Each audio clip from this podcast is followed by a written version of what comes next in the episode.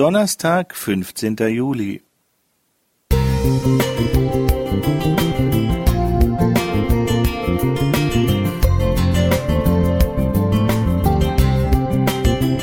Ein kleiner Lichtblick für den Tag.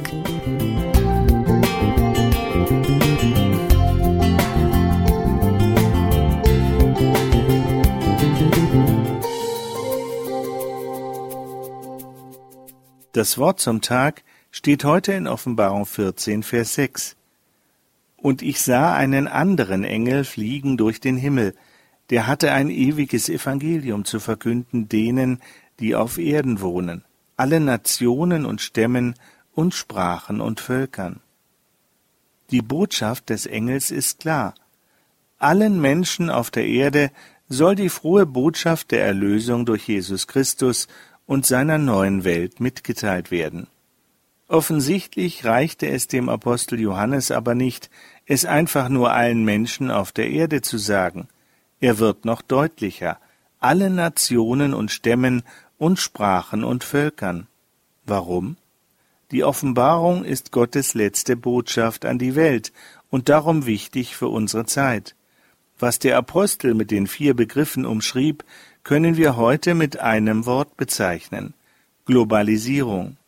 Die Begriffe Nationen, Stämme, Sprachen und Völker stehen einerseits für die Zugehörigkeit von Menschen, für das, was ihnen Heimat und Identität gibt, andererseits für das, was sie trennt. Die anderen erscheinen fremd und bedrohlich, weil ich sie nicht kenne, weil ich sie nicht verstehe und nicht zu ihnen gehöre. Nie zuvor in der Geschichte der Menschheit konnten Bilder und Nachrichten aus allen Ecken der Erde innerhalb von Sekunden weltweit verbreitet werden. Innerhalb kürzester Zeit gelangen Menschen, Waren und Ideen überall hin. Die Grenzen, die wir gewohnt waren, werden aufgehoben. Verstehen wir das als Chance oder macht uns das eher Angst? Die Aufzählung von Nationen und Völkern von Stämmen und Sprachen bezieht sich in der Offenbarung zweimal auf die Verbreitung des Wortes Gottes und zweimal auf die antichristlichen Mächte, zum Beispiel in Offenbarung 13, Vers 7 und 17, Vers 15. Hier erscheint der Konflikt durch die Globalisierung vorgezeichnet.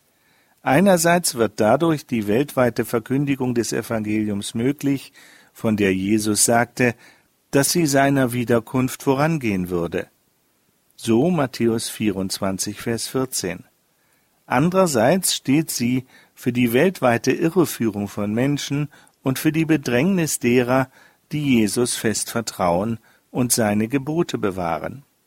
Wie reagieren Nachfolger Jesu darauf? Sie glauben, dass Gottes Treue und Liebe sie bewahren wird, was auch immer geschieht.